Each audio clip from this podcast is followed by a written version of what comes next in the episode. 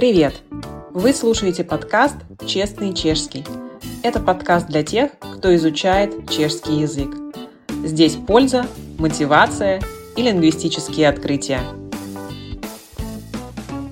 Когда-то давно у нас уже выходил подкаст, в котором мы разбирали лексические тонкости алкогольной тематики. Говорили о пиве, вине, многом другом. Если вы этот выпуск вдруг пропустили, обязательно его послушайте. Но в мире напитков существует еще одна бодрящая навыковая ладка. Доброго времени суток, дорогие друзья! На связи Анастасия, и сегодня речь пойдет о кофе. С развитием кофейной культуры все больше людей уходит от потребления растворимого кофе или же инстантной кавы к завариванию зернового кофе или по-чешски каве зернкове. Эту зернковку в большинстве случаев пьют обжаренную, светлой обжарки, то есть светлая пряжеnou, или кофе темной обжарки, тмаве пряжеnou.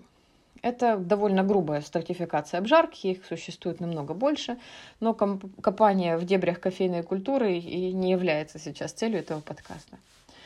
Если вы покупаете кофе в супермаркете, то обращайте внимание на упаковку «Балени» и что на ней написано – совестные производители, кроме срока годности, который называется экспирация и пишется обычно сокращением эксп, и рядом будет дата, указывают на упаковке, под какой метод заваривания предназначено данное зерно. Про приправу эспрессо, например, под эспрессо, на удивление, либо фильтрованной кавой, то есть под фильтр.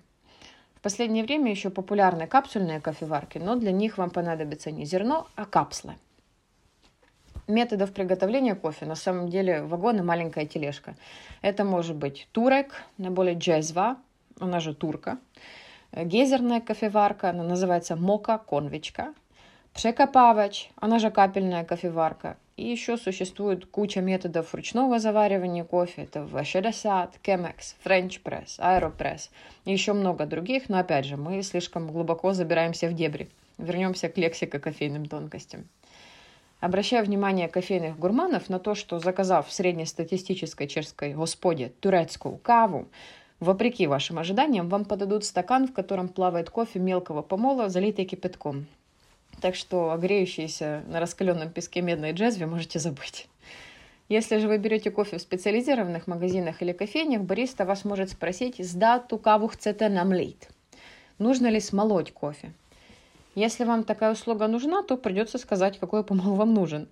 Можете попросить, например, грубое млети, это грубый помол, или емне млети, это мелкий помол, или средне грубое, средне емное и, и так далее, и так далее. Но, вероятнее всего, бариста легче будет сориентироваться, если вы ответите ему следующим образом. Оно просим намлить каву на турка, или просим намлить каву на мока конвичку, или на эспрессо, на френч пресс, то есть достаточно сказать, на какой метод ее нужно смолоть. И та штука, с которой кофе будет намолот, называется mlýnek. Или mlýnek na kávu, кофемолка. Можете также сказать «ne, mlít kávu nemusíte, mám kávovar s mlýnkem». Что значит «нет, спасибо, кофе молоть не нужно, у меня кофеварка с кофемолкой». Надеюсь, теперь чешский не станет между вами и вашим любимым кофе. Дайте ведать в комментариях, яку каву мате ради, а як си найрадіє приправуєте. На этом я с вами прощаюсь. Желаю вам вкусного кофе. А тешимся на слышанном.